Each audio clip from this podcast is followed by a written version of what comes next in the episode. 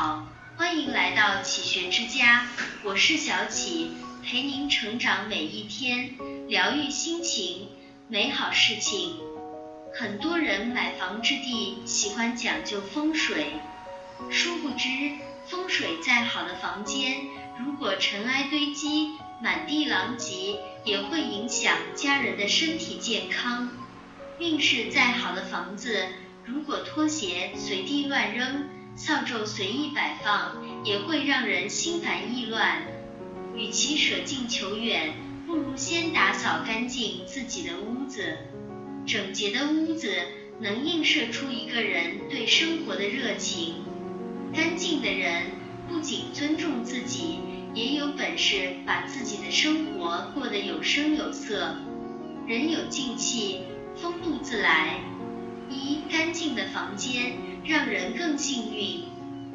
佛商学院经过多年的研究，发现一个现象：幸福感强的成功人士，往往居家环境十分干净整洁，而不幸的人们通常生活在凌乱肮脏中。不知道你有没有这样的体验？长期生活在杂乱的屋子里。心情也变得抑郁了。突然到了一个光线充足、干净整洁的屋子，心情顿时愉悦了不少。其实这就是所谓的空间吸引力法则。你房间的样子，就是你生活的样子。台湾美学家蒋勋曾经到一个朋友家去做客，这位朋友家虽然空间非常小，但是干干净净。房间里的绿植盆景郁郁葱葱，家里的家具没有几件，也并不昂贵，但是每一件东西都洁净、妥帖、舒适。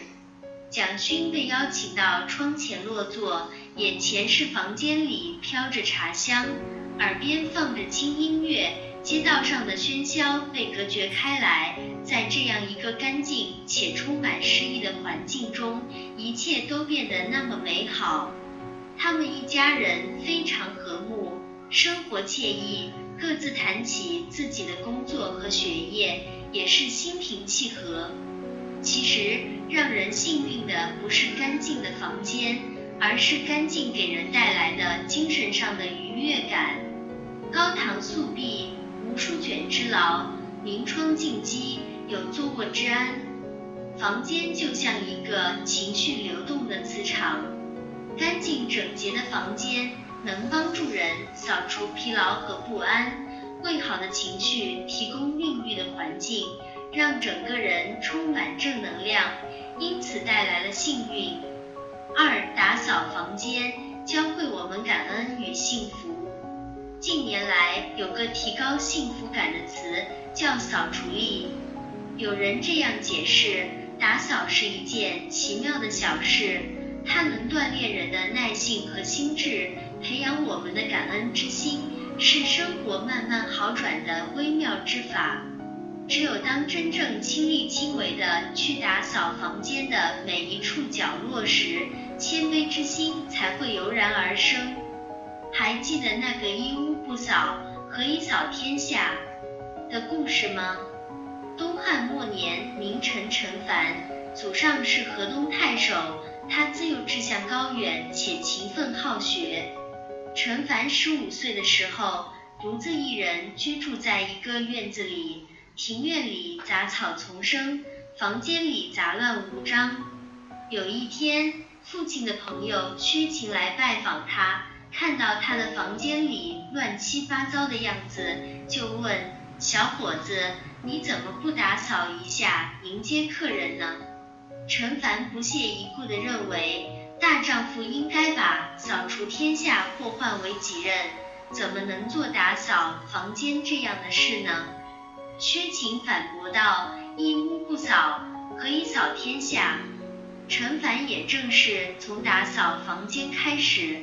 逐渐感知体会，最终成为一代名臣。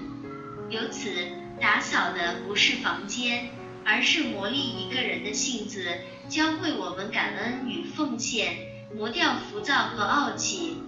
三，清扫房间就是清扫心灵。梁漱溟曾经说过，人一辈子首先要解决人和物之间的关系。朱子家训开篇便是黎明即起，洒扫庭除。打扫其实何止是空间，更是我们的内心。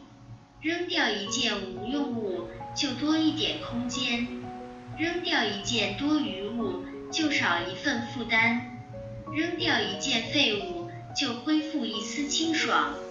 断舍离并不是单纯的处理杂物、抛掉废物，而是在充满闭塞感的人生长河里唤醒流通，在舍弃中锻炼你的逻辑性和条理性，在收纳的过程。思考每个东西应该放在哪里，辩证来看，其实也是思考你自己在生活中的位置，培养规划管理意识。所以，当你发觉生活不知何时开始变得一团糟的时候，不妨静下心来，好好收拾一下自己的房间吧。学会定期大扫除，才能告别凌乱的房间，唤醒对新生活的向往。人生就是一场旅行，这一路悠长，把平凡的日子过得烟火气十足，才对得起这一生岁月。